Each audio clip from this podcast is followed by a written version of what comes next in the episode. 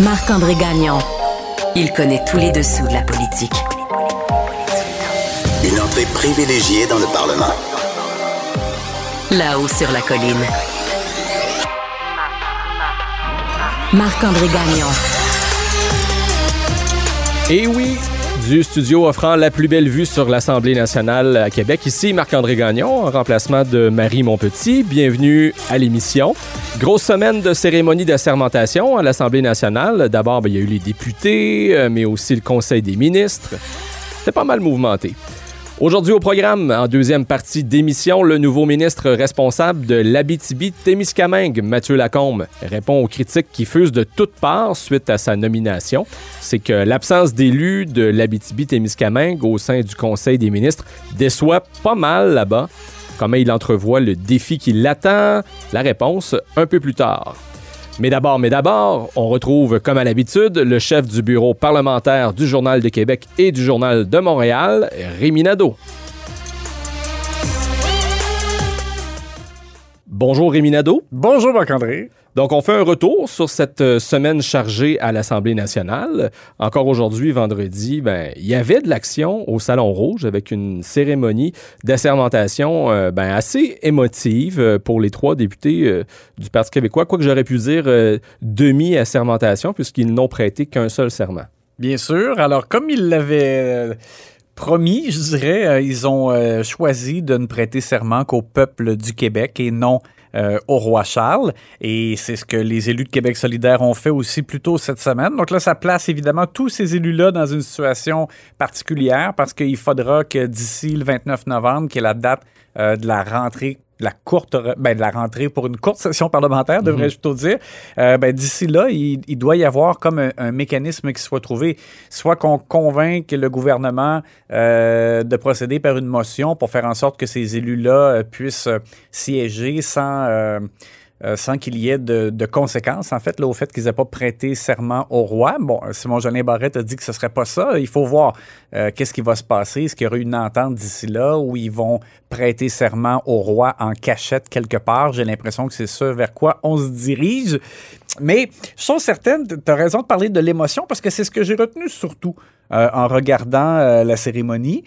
Et je te dirais que ça s'explique peut-être par deux choses. Je pense que les élus péquistes euh, ils, ont fait, je, pense, ils ont vraiment probablement là, consacré euh, des efforts pour faire en sorte que le Salon Rouge soit rempli, même s'ils ne sont que trois élus. Effectivement, il y avait de l'ambiance. Ben oui, c'est ça. Et ça avait l'air comme...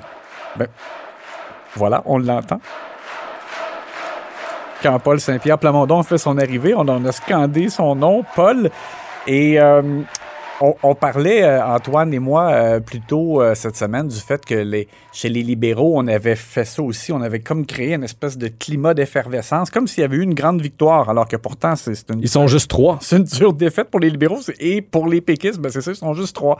Mais je pense qu'ils ont vraiment travaillé fort pour montrer qu'ils étaient capables encore de mobiliser, même là, mhm. tu sais, pour cette cérémonie-là. Donc, c'était rempli. J'ai pas vu d'anciens chefs, par contre. Non, et, et des anciens élus peu. Là. Il y en avait quelques-uns. Agnès Maltais, euh, j'ai vu Mathias Rioux. Euh, bon, il y en avait quelques-uns euh, qui étaient... François Gendron. François Gendron, voilà, mhm. c'est ça qui était sur place. Mais donc, c'est ça, je pense que l'émotion est due au fait que ils sont heureux d'être là.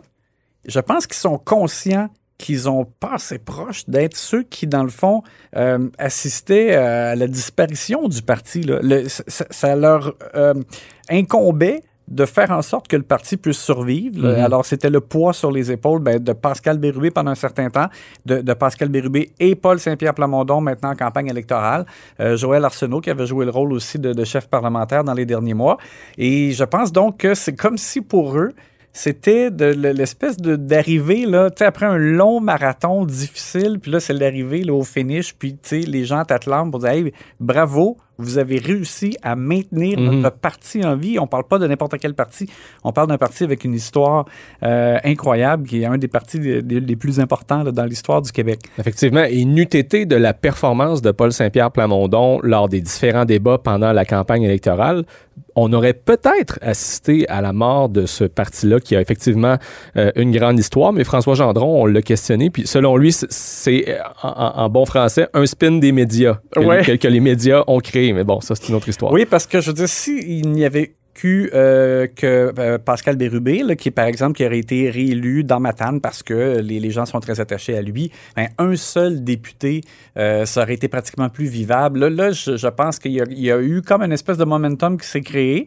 En même temps, c'est sûr que pour, pour les péquistes de longue date, ça demeure désolant de voir justement trois seuls élus euh, assis là, euh, côte à côte là, euh, au Salon Rouge pour la sermentation. Alors moi, je pense que c'est un mélange de tout ça qui a fait qu'il y avait beaucoup d'émotions. Paul Saint-Pierre Plamondon a livré un beau discours. Il a, il a vraiment comme placé la contradiction de ce serment au roi à travers l'histoire du Québec. il a eu de bons mots. Il a dit prêter serment, c'est mettre son âme en jeu, là, mm -hmm. en, en, citant Ken Follett, un écrivain. et et, quand il a rendu hommage donc à Joël Arsenault, euh, Joël euh, n'a pu retenir ses larmes. Même chose pour Pascal Bérubé. Dans le cas de Pascal, euh, Paul Saint-Pierre Plamondon a dit qu'il a été un phare dans des circonstances difficiles et il l'a qualifié de patriote d'État moderne. Bon, bref, tout ça, c'était quand même, c'était empreint d'émotion, là, effectivement. Et même François Gendron, que l'on a questionné au terme de la cérémonie, lui-même a eu de la difficulté à retenir ses émotions. On, il avait vraiment les, les yeux dans l'eau, mais pour une autre raison, parce qu'il était en colère de voir qu'il n'y a aucun élu de la région de l'Abitibi-Témiscamingue au sein du Conseil des ministres. C'est Mathieu Lacombe qu'on qu entendra en deuxième partie d'émission qui va représenter donc cette région. Et des déceptions comme ça, ben il y en a d'autres aussi au sein même de la CAQ, puisque euh, il y a des élus, des députés caquistes qui ont été euh, laissés pour compte. Forcément, avec 90 députés, il ne pouvait qu'il y avoir 30 ministres. Euh, Rémi, euh, as-tu réussi à en faire parler quelques-uns? oui, ben c'est parce que hier, lors de la sermentation du Conseil des ministres, on a constaté que Yuri Chassin n'était pas là dans l'assistance, parce que dans, la, dans l'assistance du Salon Rouge, là, il y a les, les autres ouais. députés de la CAQ qui sont présents. Euh, bon, on a constaté que Sylvie Damour n'était pas là, Gilles Bélanger n'était pas là. Puis là, dans les trois cas, c'est des gens qui, ben, Sylvie Damour a déjà été ministre, mais elle a été éjectée là, des affaires autochtones. Et euh, bon, on sait qu'elle a pris ça euh, dur. Euh, Gilles Bélanger, en 2018, à sa première élection, lui, a même passé proche de quitter euh, tellement il trouvait que ah oui, c'était. entendu ça. Il semblait comme trouver que c'était pas utile de rester seulement député parce qu'il avait de, de, de, plus grandes ambitions. Euh, finalement, il est resté. Bon, euh, on y reviendra. Et Yuri Chassin, ben, on parle toujours, son nom circule toujours dans les gens qui pourraient accéder éventuellement au Conseil des ministres. Et encore une fois, ben, c'est pas son tour. Alors, comme ils étaient absents, on a cherché à leur parler. Yuri Chassin a préféré ne pas commenter, donc pour lui, ça reste à voir.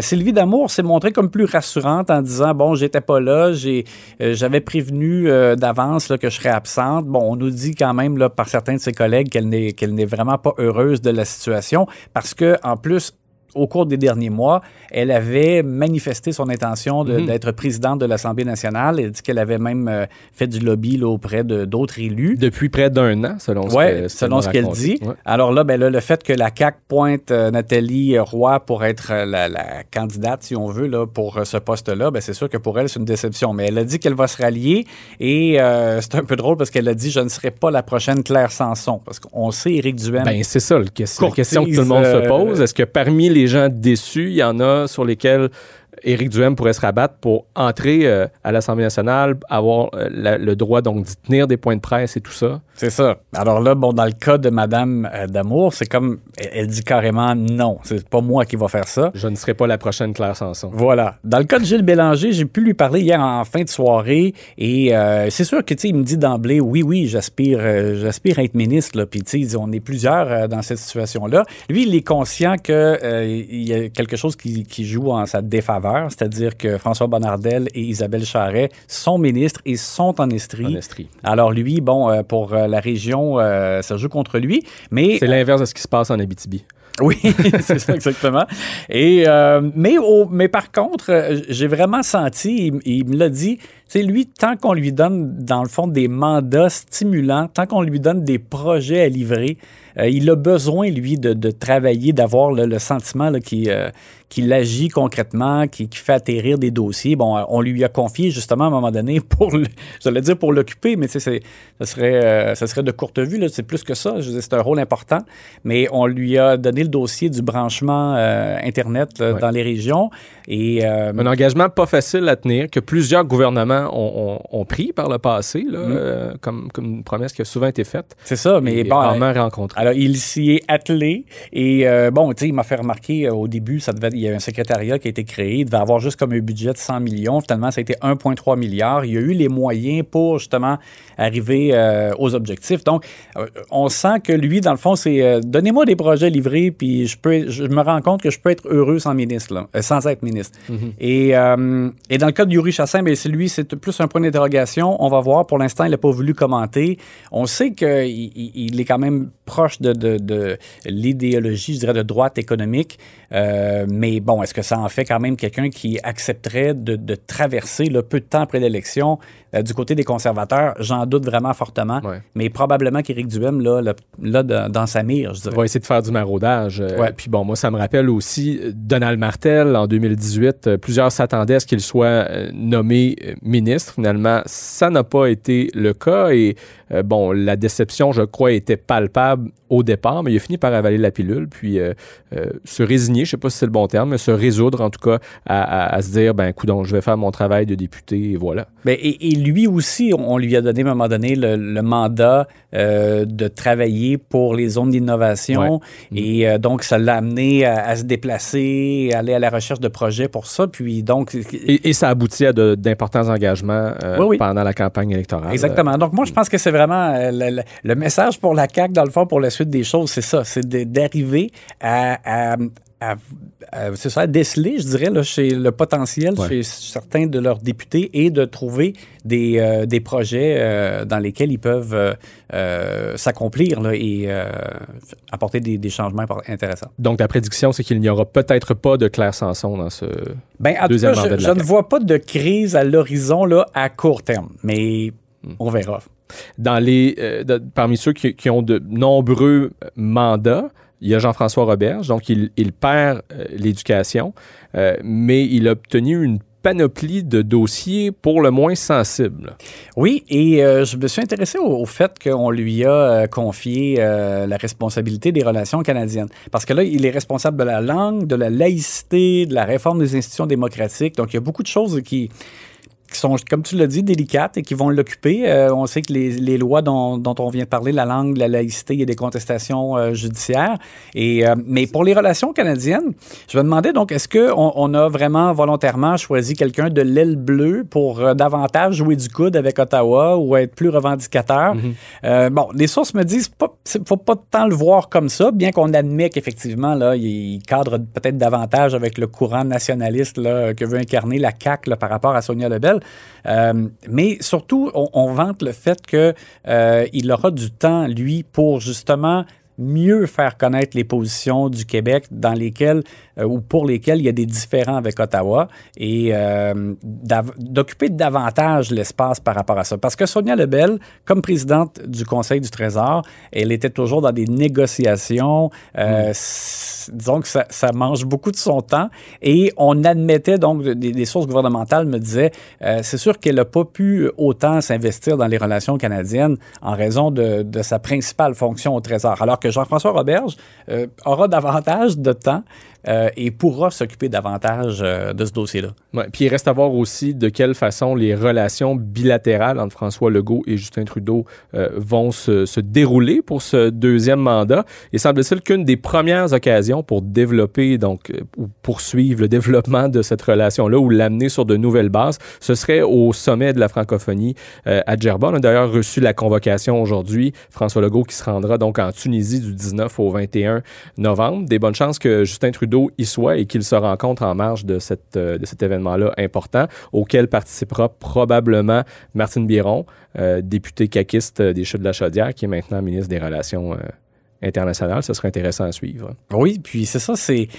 On, va voir comment ça va, va évoluer, dis-je bien, parce qu'en campagne électorale, M. Legault, finalement, n'a pas été revendicateur, là, même sur le, par exemple, sur le dossier de l'immigration, qui avait dit que c'était vraiment là, crucial pour l'avenir de la nation. Puis Exact. finalement, bon, il y a- c'est comme s'il avait rangé les gants de boxe là, dans, dans le vestiaire. Donc là, on verra pour la suite des choses. Est-ce qu'il va recommencer à montrer des dents?